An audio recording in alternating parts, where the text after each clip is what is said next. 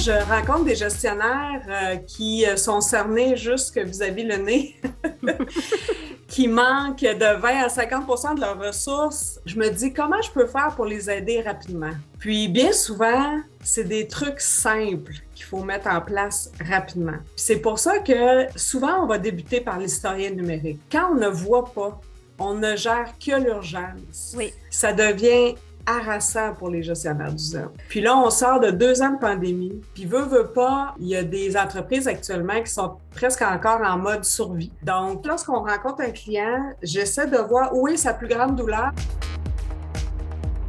Bonjour et bienvenue au Balado Les Exportants, une initiative de Carrefour Québec International. Aujourd'hui, j'ai la chance de discuter avec Sylvie Rioux de l'entreprise Andromédia qui aide les entreprises à être plus performants par le biais de la technologie pour améliorer leur chaîne de production, améliorer aussi leur rentabilité et surtout mieux exporter en évitant plusieurs arrêts sur leur chaîne de production ainsi que les surprises. Sylvie sait comment démystifier les mythes qui entourent le 4.0 et la gestion du changement. Donc, c'est un, un balado fort intéressant pour ceux qui désirent entamer le processus. J'aimerais souligner la part financière de Desjardins pour nos balados. Je vous remercie de votre confiance. Je vous souhaite à tous une bonne écoute.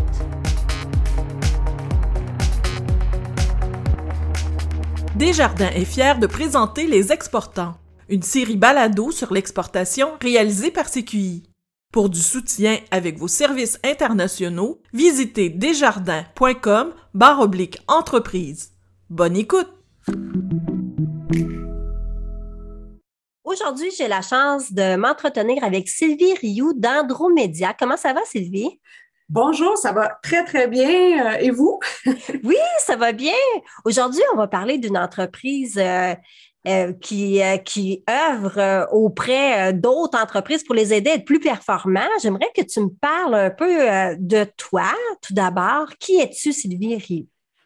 Ben écoutez, moi je suis ce qu'on appelle en guillemets une fille d'usine, donc une bébite rare encore aujourd'hui. Depuis que, j'ai gradué de l'université, il y a encore très peu de femmes malheureusement dans le milieu industriel, mais euh, j'ai travaillé toute ma carrière euh, en usine. Donc au départ euh, en série, par la suite en pâte et papier. J'ai travaillé dans l'industrie de l'aluminium également. Alors durant toute ma carrière, j'ai vraiment été appelé à faire ce qu'on appelle de l'amélioration continue, de procédés, de processus. J'ai œuvré aussi en, qualité.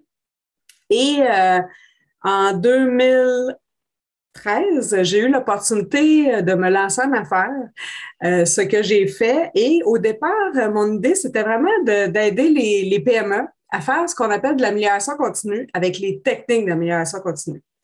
Toutefois, euh, je me suis rapidement heurtée à une problématique dans les PME, c'est l'absence de bonnes données en continu. Donc, euh, les formulaires papier, euh, des, fichiers Excel à profusion, des systèmes qui se parlent pas. Et pendant ce temps-là, on commençait vraiment à entendre parler au Québec d'Industrie 4.0. Et mon associé, Bertrand Gauvreau, lui, a démarré Andromédia Technologies à peu près au même moment. Et là, à un moment donné, on est arrivé à un constat que l'amélioration continue et l'industrie 4.0, ça va ensemble. Donc, euh, parce que pour s'améliorer, il faut se mesurer et les outils, les technologies de l'industrie 4.0 permettent vraiment d'aller chercher ce levier-là d'amélioration. Lorsqu'on se mesure et qu'on voit les mesures en continu, on n'a pas le choix.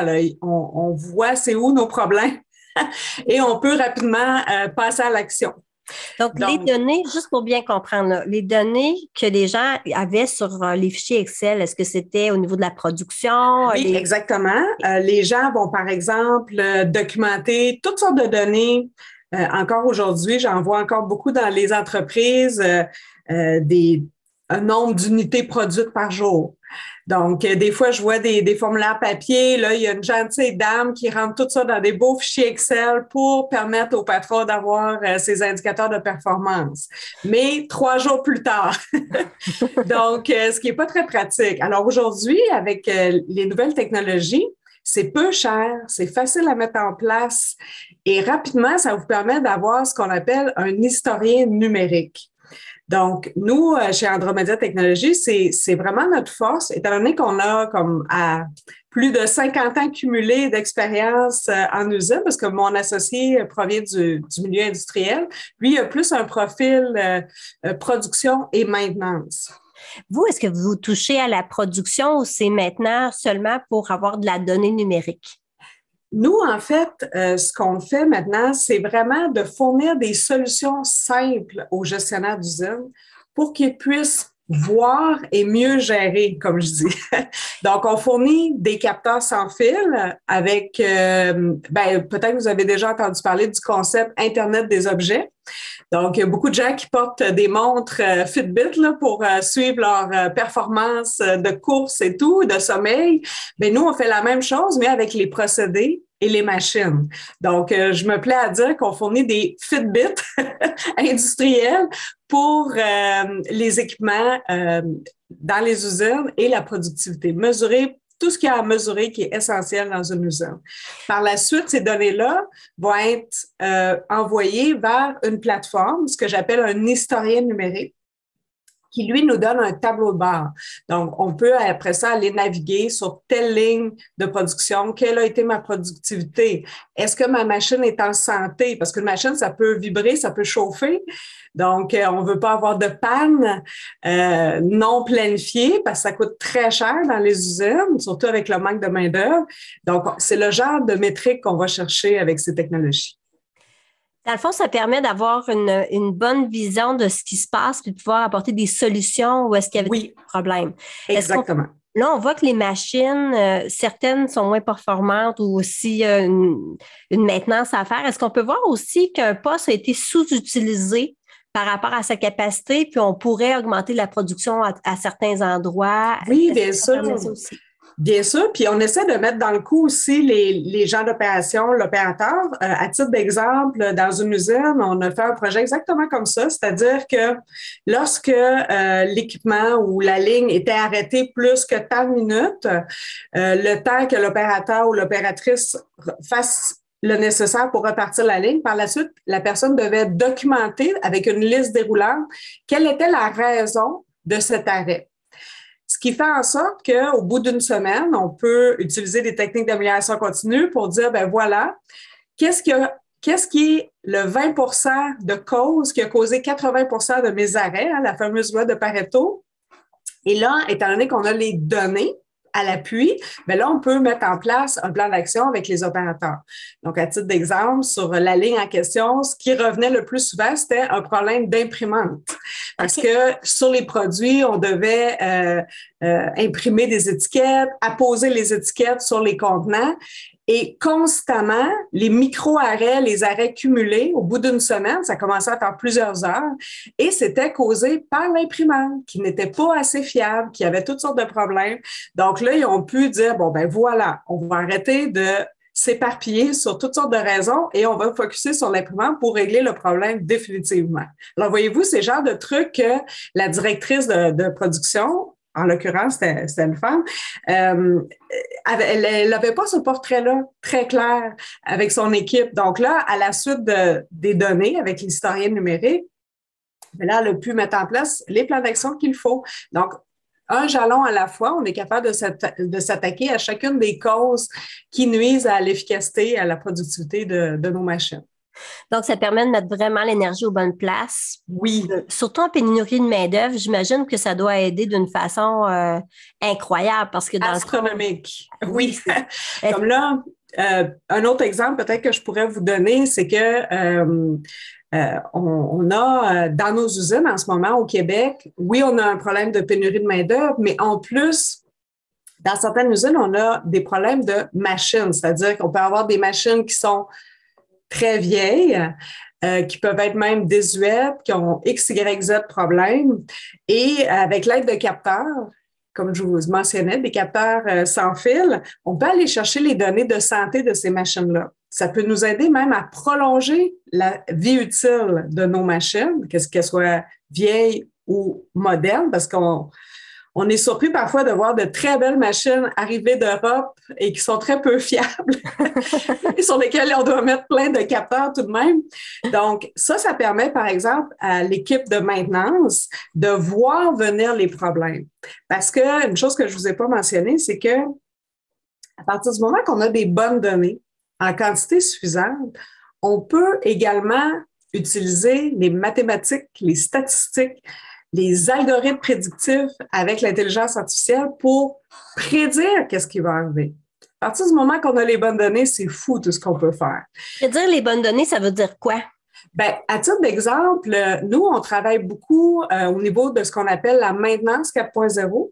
Mm-hmm. Donc, la maintenance 4.0, ça vous permet de d'avoir des capteurs qui vont mesurer la santé de votre machine. Donc, règle générale, on va mesurer la vibration, la température, l'ampérage, la qualité d'huile. Toutes ces données-là sont banquées dans votre historien numérique. Et par la suite, ce qu'on fait, c'est que nous, on a une plateforme d'intelligence artificielle qui permet de faire l'analyse en continu de ces données-là. Et selon des modèles mathématiques établis depuis fort longtemps euh, en génie mécanique et autres, on est capable de prédire si la tendance se maintient, dans combien de temps une machine va être à risque de bris, est à risque d'anomalie.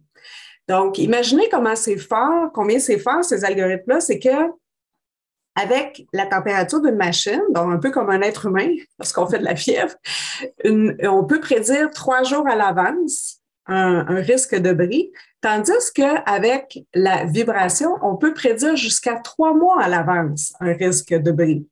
Donc, imaginez à quel point ça peut être utile pour une petite équipe de maintenance qui lui manque des joueurs d'avoir un tableau de bord avec des indicateurs qui lui disent, ah, cette machine-là, je dois me préparer car dans 45 jours, si la tendance se maintient, je, suis à risque de bris. Donc, les gens peuvent acheter ce qu'il faut, le matériel, peuvent préparer les procédures, faire ce qu'on appelle un, un SMED là, ou un kit et un kitting. Ben, je ne sais pas si vous êtes adepte de Formule 1, mais quand on observe les gens en Formule 1, lorsqu'ils changent quatre pneus, c'est très, très rapide. Oui. Alors, imaginez dans une usine, si on sait à l'avance quelle machine va avoir quel bris, à quel point on peut être bien préparé. Et d'ailleurs, on a des clients qui nous le disent, Sylvie, avant un arrêt pour ce problème, cette problématique-là nous prenait quatre heures. Maintenant qu'on sait exactement où est le problème, qu'est-ce qu'il faut faire, on a réduit le temps d'arrêt à une heure. Alors, c'est merveilleux. Donc, euh, voilà. Est-ce que c'est des données très visuelles qui permettent de faire une analyse rapide? Est-ce que c'est En fait, euh, là où on est rendu avec nos clients qui sont un peu plus euh, que je qualifierais de early adopters, donc les clients qui sont férus de technologie, là où on est rendu, c'est que on fait un pont informatique avec leur logiciel de maintenance qu'on appelle un GMAO pour que lorsque l'algorithme en intelligence artificielle voit venir une problématique, selon les seuils critiques qu'on lui a donnés, il va déclencher lui-même une demande de bon travail vers le GMAO du client. C'est fantastique. C'est merveilleux. Donc, Alors, moi, je rêvais d'avoir ça quand j'étais sur le plancher d'usine. Donc, on n'est pas obligé d'avoir un humain qui analyse les données puis qui dit va réparer ça. Ça se fait d'une façon automatique. Non. Ben, en fait, euh, nos clients, ce qu'ils aiment le plus, je crois, c'est euh, ben, lorsque c'est des seuils très, très critiques, c'est-à-dire moins de trois jours, là, ils vont recevoir un SMS et ou un courriel, OK, avec qui leur précise où est le problème? Quel est le problème? Après ça, avec les algorithmes prédictifs, lorsqu'on a suffisamment de bonnes données, là, ça va être plutôt des déclencheurs de demande de bon travail pour que les gens puissent se préparer à l'avance.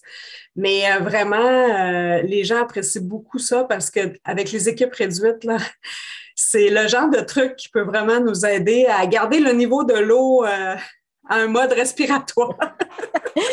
J'ai une question. Le 4.0, j'ai eu beaucoup de discussions avec des gens. Là, on me dit au Québec, on n'est pas, on n'est pas 4.0. Est-ce que c'est vrai? Oh mon Dieu, quel débat. Écoutez, euh, le 4.0, je pense qu'il y a eu beaucoup, beaucoup de, de, publicité, de cabale, beaucoup de politique pour essayer de faire passer les gestionnaires à l'action dans ce, mouvement-là. Euh, je crois qu'il y a fort peu d'usines qui peuvent prétendre être complètement industrie 4.0. Euh, moi, je suis plutôt de l'école, euh, étant donné que je viens du monde industriel, je suis plutôt de l'école des petits pas. Donc, quand je rencontre des gestionnaires euh, qui sont cernés jusque vis-à-vis le nez, qui manquent de 20 à 50% de leurs ressources, je me dis comment je peux faire pour les aider rapidement? Puis bien souvent, c'est des trucs simples qu'il faut mettre en place rapidement. Puis c'est pour ça que euh, souvent, on va débuter par l'historien numérique. Parce que, comme je vous disais tout à l'heure, mieux voir pour mieux gérer. Quand on ne voit pas, on ne gère que l'urgence. Oui. Ça devient harassant pour les gestionnaires du Oui. Puis là, on sort de deux ans de pandémie. Alors, puis puis veut, veut pas, euh, il y a des entreprises actuellement qui sont presque encore en mode survie. Hmm.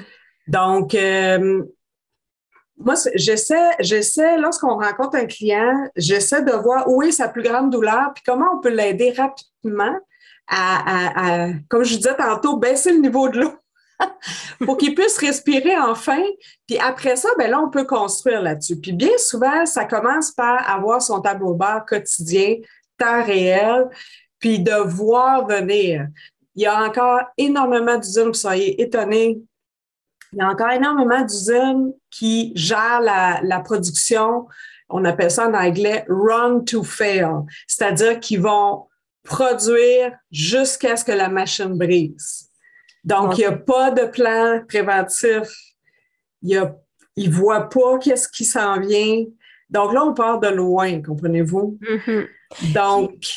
Moi, je me dis, bon, je suis un entrepreneur, je suis dans l'urgence, je sors de deux ans de pandémie, ça va mal, je suis pressée. Combien de temps ça peut prendre pour avoir euh, quelque chose, un tableau de bord, un premier tableau de bord avant de... Ben, écoutez, euh, nous, on fait des projets avec nos clients qui vont s'échelonner un mois à six mois. OK.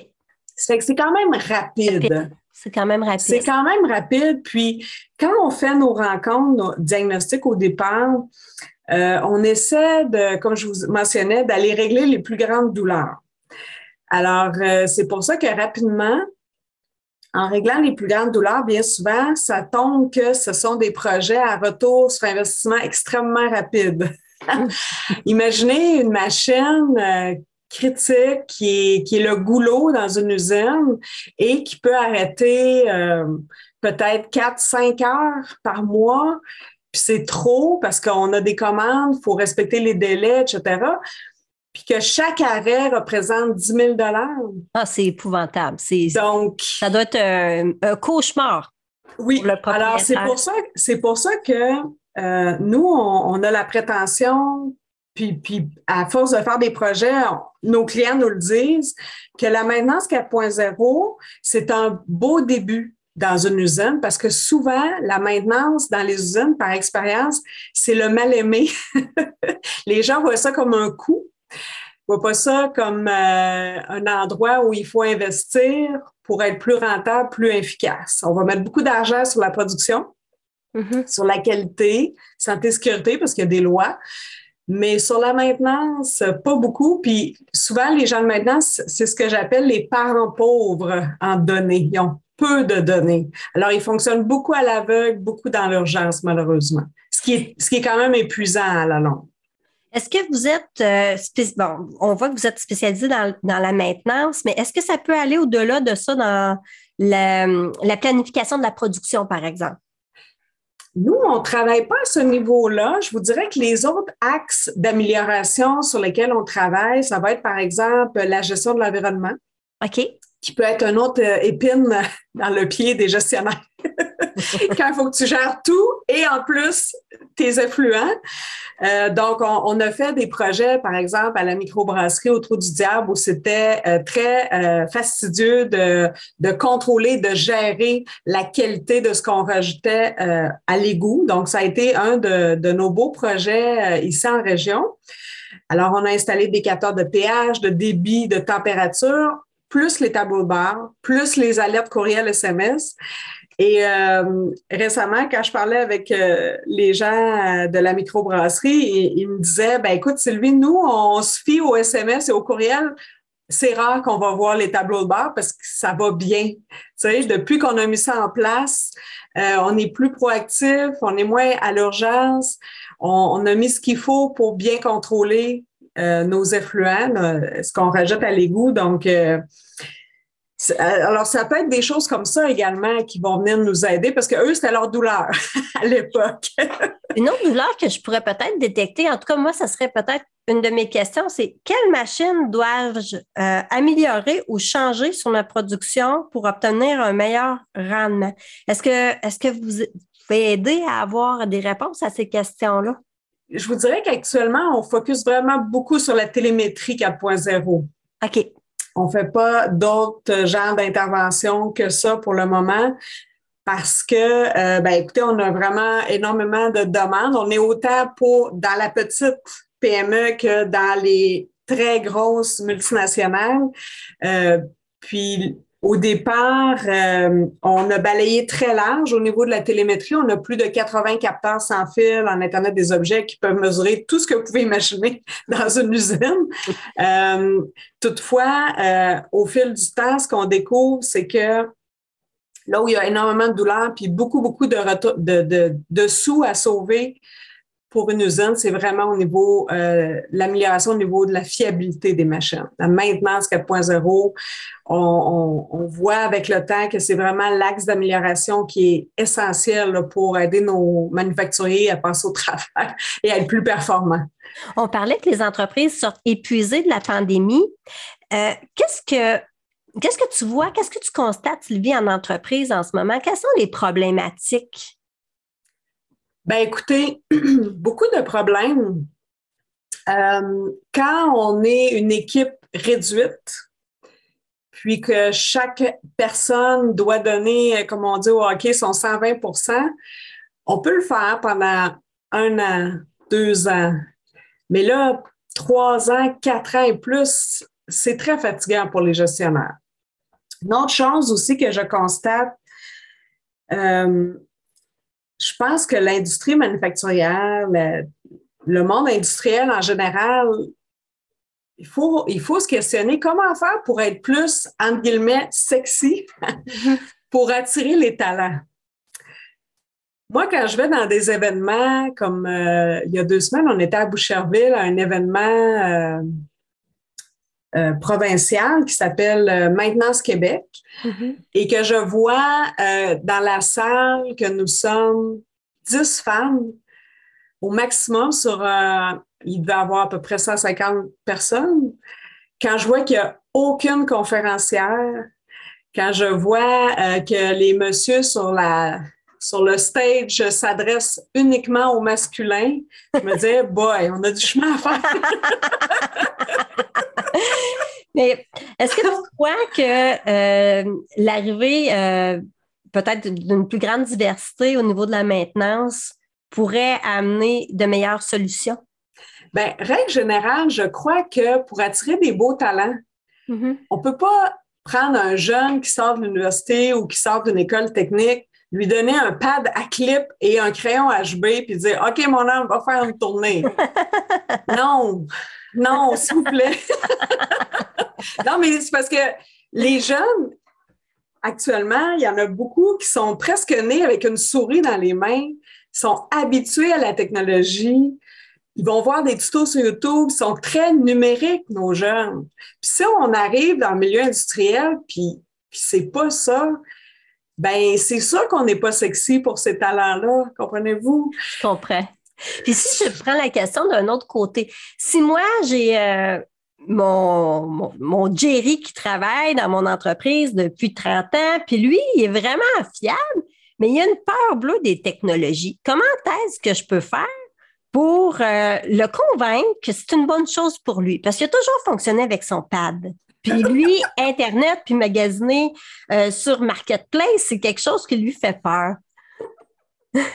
Parce que ça existe quand même. Oui, mais. Pas nos vieux, mais je veux dire, nos personnes qui sont là depuis des années, on veut les garder parce que c'est nos piliers. comment, comment que je peux faire, moi, en tant que gestionnaire, pour les amener dans ce virage technologique-là sans les perdre? Mais Catherine, je pense que moi, j'en ai connu beaucoup quand j'étais jeune ingénieur déjà. Parce que moi, j'ai toujours été la geek de service en usine. Quand il y avait des nouvelles technologies chez moi qui levaient la main, oui, oui, c'est moi qui veux faire le projet. Puis j'avais ces personnes-là plus âgées, plus dinosaures technologiques que j'appelle, qui, qui me faisaient des gros yeux, puis qui disaient Pourquoi tu veux changer ça? Ça va bien comme ça. Puis moi, ben, c'était ma mission de vie, faire de l'amélioration continue. Alors moi, le statu quo, c'est pas une option, comprenez-vous? puis, puis je sais qu'il y a un clash générationnel en ce moment dans les usines, entre autres à cause de ça. Je pense que au cœur de toutes ces technologies, l'humain, l'humain demeure, les relations humaines demeurent, surtout après deux ans de pandémie. Euh, moi, moi, quand j'étais jeune ingénieur et que je travaillais avec des personnes comme ça, ben, j'essayais d'y aller un petit pas à la fois aussi. Et de petit à petit, comme influenceuse, si vous voulez, en usine, quand on est une amélioreuse en continu, on n'a pas le choix d'être une influenceuse, de, de, les amener tranquillement à prendre conscience, ce qu'on dit en anglais, c'est le What's in it for me. Qu'est-ce que moi, ça peut me donner? Je vous donne un exemple à un moment donné, j'étais dans une usine et euh, je, donnais une formation sur comment euh, faire un audit qualité avec un téléphone ou une tablette. Mm-hmm. Parce qu'une des autres choses qu'on fait, c'est mettre en place des formulaires mobiles intelligents. Et là, il y avait ce monsieur-là d'une certaine âge qui n'est pas très techno. Et là, je le voyais avec ses grosses mains en pelle à neige manipuler la tablette. Et là, quand je lui ai dit, savais-tu que tu peux dicter ton texte? Parce que lui, il était mal à l'aise parce qu'il était un petit peu analphabète fonctionnel. OK, je comprends. Oui. Alors lui, il était très mal à l'aise d'écrire. C'est correct, la fierté. Alors, je lui ai montré comment dicter. Et là, ça a été une révélation pour lui. Il a dit, écoute, Sylvie, c'est merveilleux, je vais l'utiliser même dans ma vie personnelle parce que moi, je ne suis pas très bon en français, puis je suis complexée par ça. Ah, des fois, les freins sont dans des endroits qu'on ne pouvait pas détecter. Voyez-vous? Alors, cette personne-là, le fait d'avoir sur notre téléphone intelligent L'intelligence artificielle pour le dictaphone, je ne sais pas si vous, vous l'utilisez. Moi, je l'utilise pour dicter mes courriels quand je suis pressée. Ah, ben c'est étonnant. Oui. À quel que ça fait des fautes?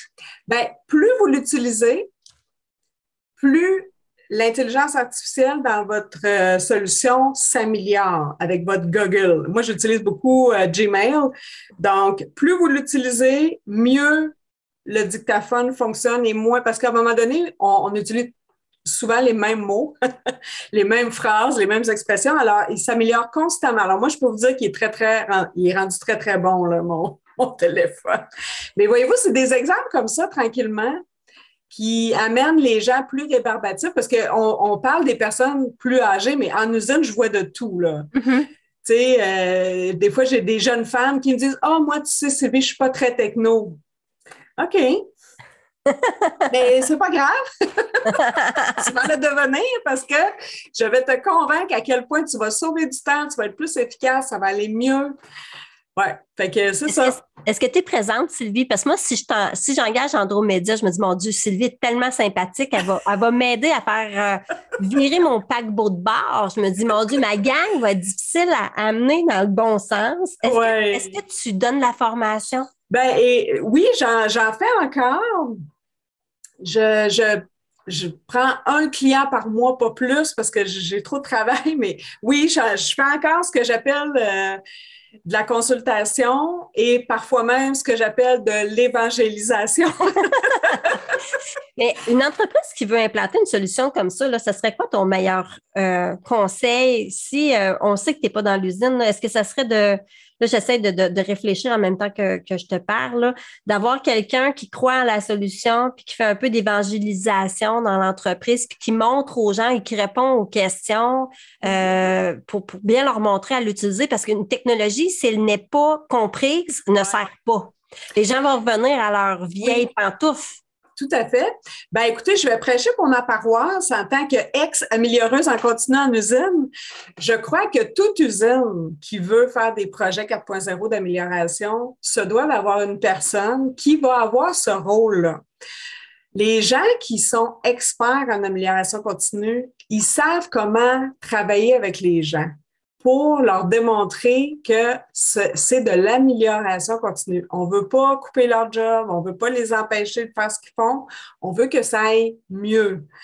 Puis euh, souvent, les projets Industrie 4.0 sont confiés à des gens qui n'ont pas nécessairement ce bagage-là pour faire ce que j'appelle de la gestion de changement.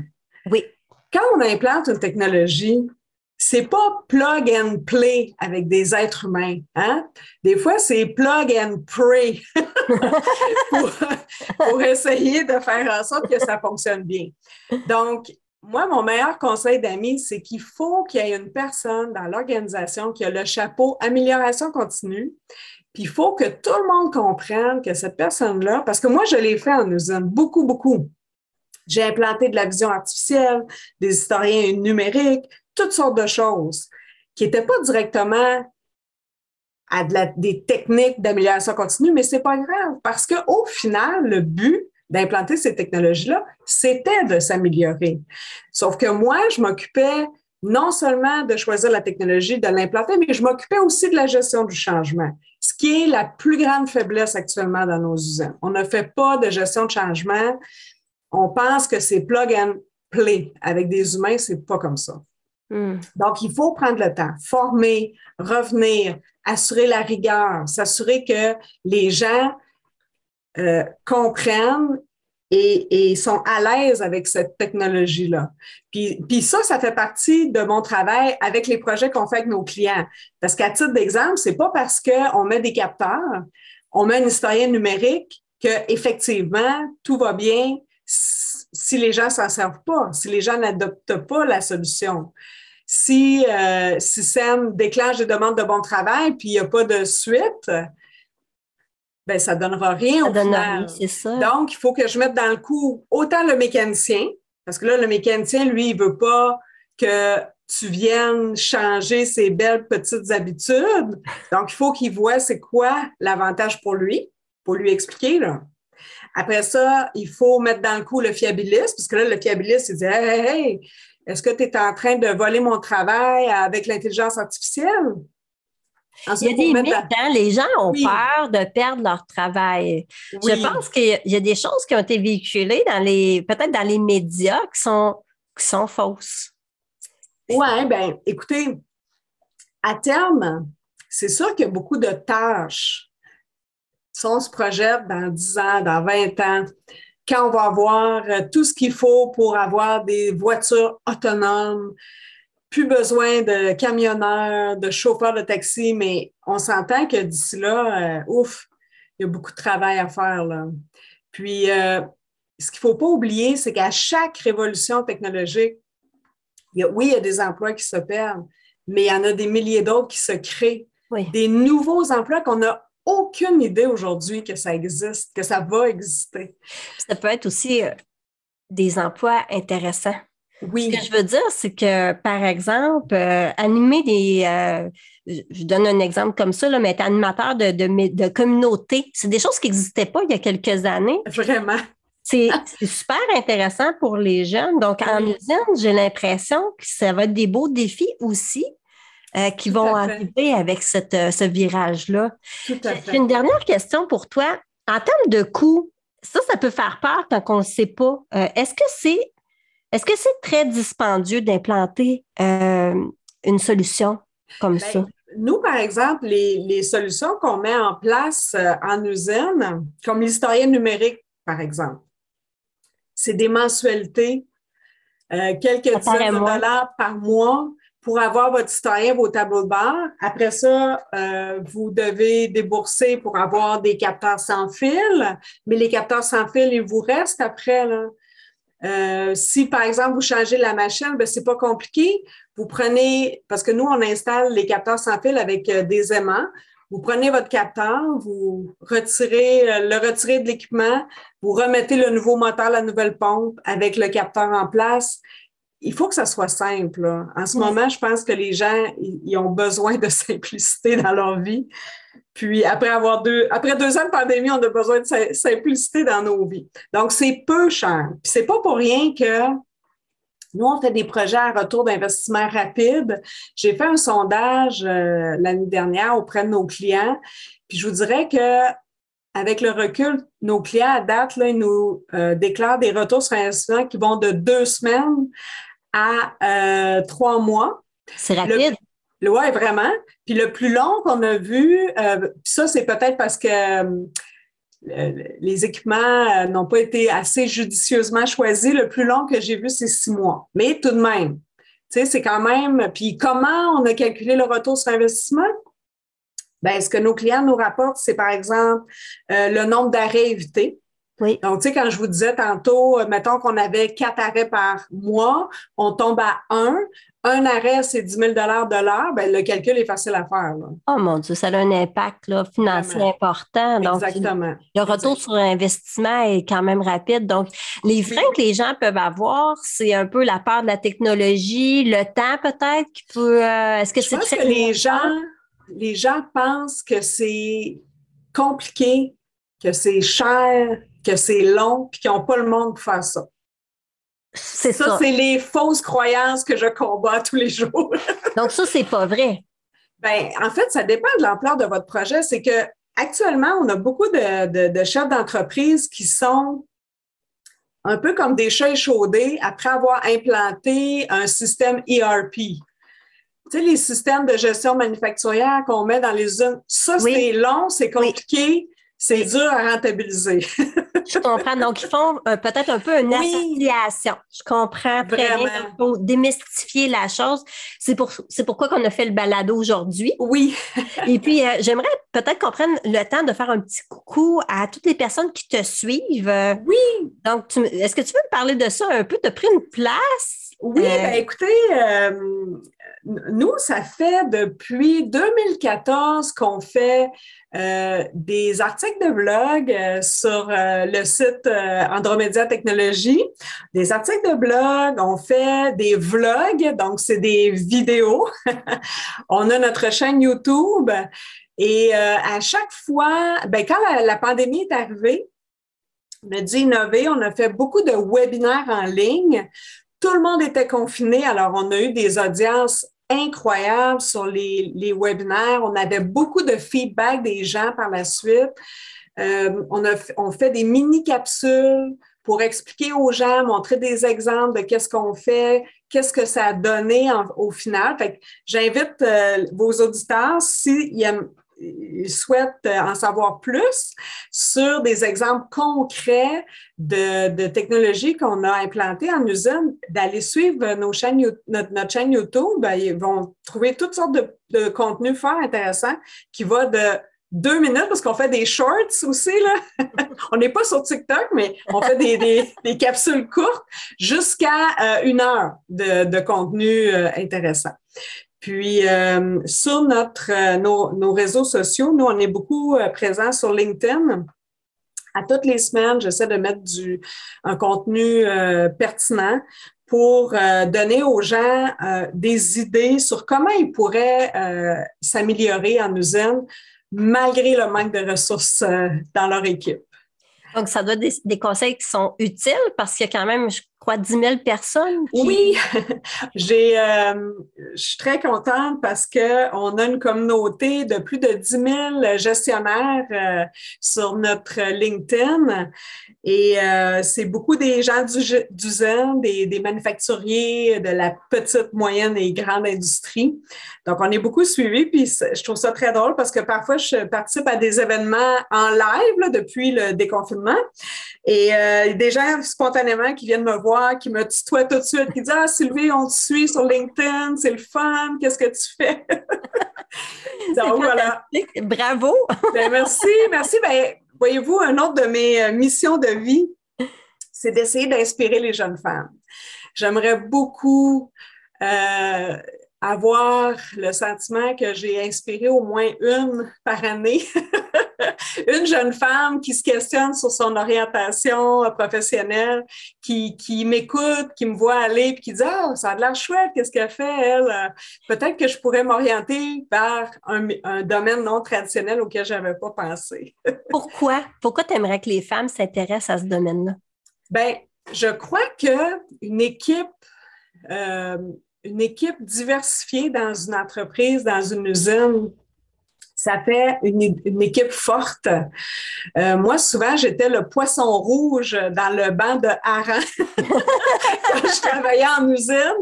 Euh, les harengs, ils, vont, ils, allaient tous par là, puis moi, j'étais le petit poisson rouge. Je me disais, hé, oh, euh, vous pensez qu'on pourrait aller par là à la place? Moi, je pense qu'il y a quelque chose par là. Donc, je dis ça à la blague, là, mais, euh, mais c'est vrai que la différence dans une équipe, ça, ça nous permet d'avoir des idées plus diversifiées. Puis, lorsqu'on on parle d'amélioration continue en usine, ben, c'est important de considérer toutes les idées pour trouver la meilleure solution. Oui. Voilà. Est-ce que, dernière question, je me dis, euh, moi, je suis aux études, je suis une jeune fille, j'ai peur d'avoir, de me retrouver dans un groupe de harengs qui ne me considère pas. Est-ce que tu crois que ça prend une personnalité extravertie pour réussir ou qu'est-ce que ça prend? Non, ben écoutez, je pense que toute personne, peu importe sa couleur, son sexe, son orientation sexuelle, toute personne qui est passionnée par son domaine d'activité, euh, va souvent être performante dans une organisation. Puis après ça, ben, le savoir-être, euh, ben, je pense que euh, ça se développe. On peut être une personne introvertie ou extrovertie. Je pense pas que ça fait une grande différence. C'est sûr que parfois, moi, je suis une personne extrovertie et j'ai appris dans ma carrière à me taire pour écouter les introvertis et leur, leur donner le temps en one-on-one qui puissent me donner leur feedback. Ça, c'est mon apprentissage personnel. Mais euh, je crois que euh, les femmes, on a des, des, des talents naturels que j'appelle. On est souvent euh, très bonne dans le relationnel. Oui. on est souvent très bonne en mathématiques. Mm. Donc, les mathématiques euh, dans le monde des données et de l'intelligence artificielle, c'est vraiment, vraiment intéressant pour les femmes. Puis, dans une usine, moi, ma, ma marque de commerce, c'était que j'étais capable de bien communiquer, d'écouter, ça je l'ai appris avec le temps. Euh, puis c'est ce qui faisait en sorte que les projets que j'essayais de mettre en place dans les usines, les projets d'amélioration, j'avais du succès. Parce que ça fait souvent une différence. Parce que souvent, le côté plus cartésien, analytique, puis je le vois avec mon associé, on, a des approches très différentes en usine. Lui, il est très cartésien, très analytique. Lui, là, il fit avec les, les ingénieurs purs. Moi, j'amène le petit côté funny que, regarde, c'est le fun de faire ça. C'est, ça va être intéressant, ça va nous aider, on va s'améliorer. Puis le, le côté relationnel, communication, comme ce que j'espère euh, transmettre aujourd'hui, euh, que ça donne le goût finalement aux femmes puis à d'autres personnes qui n'ont jamais pensé peut-être faire carrière euh, dans, dans, le milieu manufacturier ou dans le milieu des usines, à considérer ça. Mais c'est sûr que les manufacturiers aussi ont un petit bout à faire. pour se mettre un peu sexy. Oui, vraiment. Je te remercie beaucoup, Sylvie. C'était fort intéressant. Ben, je vous remercie beaucoup, euh, Catherine, puis euh, au plaisir. Au plaisir. Merci. Cet épisode a été présenté grâce au soutien de Desjardins. Si vous voulez poursuivre la discussion d'aujourd'hui avec l'équipe de Carrefour Québec International ou en connaître davantage sur l'exportation québécoise ailleurs au Canada et à l'étranger, obtenez plus d'informations sur notre site web cqinternational.org. Nous vous invitons à vous abonner au balado Les Exportants. De plus, une recommandation de notre émission sur Balado Québec, Apple Podcast, Spotify ou à l'endroit où vous écoutez vos balados aidera d'autres auditeurs comme vous à nous trouver. Merci. Les Exportants est une production de Carrefour Québec International, tout droit réservé. L'émission est réalisée par l'équipe de CQI. Un merci tout spécial aux invités et aux personnes qui ont participé à la création et à la mise en ombre de l'épisode d'aujourd'hui. CQI remercie aussi ses partenaires financiers, Développement économique Canada et le gouvernement du Québec. Merci d'avoir écouté les exportants. À bientôt!